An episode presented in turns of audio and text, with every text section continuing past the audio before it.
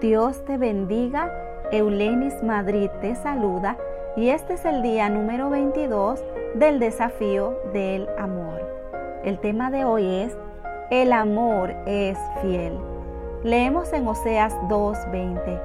Te desposaré conmigo en fidelidad y tú conocerás al Señor. Como cristianos, el amor es el fundamento de toda nuestra identidad. Nuestro renacimiento espiritual sucedió porque de tal manera amó Dios al mundo que dio a su Hijo unigénito para que todo aquel que cree en Él no se pierda, mas tenga vida eterna. Jesús declaró que el mandamiento más importante es amarás al Señor tu Dios con todo tu corazón, tu alma, tu fuerza, tu mente y a tu prójimo como a ti mismo. Lucas 10, 27. Las personas deben distinguirnos como discípulos de Cristo por el amor que tenemos unos por los otros. Nuestra existencia está arraigada y cimentada en amor y este amor debe expresarse con pasión y fervor.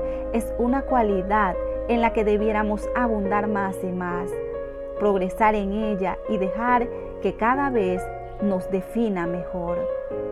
Así que si fuimos creados para comunicar amor, ¿qué haces cuando alguien rechaza tu amor? ¿Qué haces cuando la persona a la que le entregaste tu vida deja de aceptar el amor que eres llamado a dar? El relato del profeta Oseas en la Biblia es asombroso. Contra toda lógica y decoro, Dios le ordenó que se casara con una prostituta Quiso que el matrimonio de Oseas mostrara cómo era el amor incondicional del cielo hacia nosotros. La unión de Oseas con Gomer produjo tres hijos, pero ¿cómo era de esperar? Esta mujer no se conformó siéndole fiel a un solo hombre. Así que Oseas tuvo que lidiar su corazón roto y con la vergüenza del abandono. La amó, pero ella rechazó su amor se habían acercado, ella fue desleal y adúltera y lo rechazó por la lujuria de completos extraños. El tiempo pasó y Dios volvió a hablarle a Oseas, le dijo que fuera y reafirmara su amor por esta mujer que le había sido infiel muchas veces. Esta vez ella había llegado a un nivel aún más bajo y Oseas tuvo que rescatarla de la esclavitud. Pero pagó el precio de su redención y la llevó a su casa es cierto, ella había despreciado su amor, había traicionado su corazón. Sin embargo, él volvió a recibirla en su vida y le expresó un amor incondicional. Es una historia verdadera, pero se utilizó como una imagen del amor de Dios hacia nosotros. Él nos colma de su favor, aunque muchas veces no le prestamos atención. En ocasiones hemos actuado de manera vergonzosa y hemos considerado su amor como una instrucción, como si nos impidiera obtener lo que de verdad queremos. Lo hemos rechazado de muchas formas, aún luego de recibir su regalo de salvación eterna. Y sin embargo, sigue amándonos, sigue siendo fiel. No obstante, su amor no evita que nos pida cuentas de nuestros malos tratos hacia Él a menudo pagamos un precio más alto por nuestro rechazo del que nos damos cuenta y sin embargo elige responder con gracia y misericordia. En Él tenemos redención mediante su sangre, el perdón de nuestros pecados según la riqueza de su gracia. En Dios vemos el modelo de lo que hace el amor rechazado. Permanece fiel. Jesús nos llama a esta clase de amor.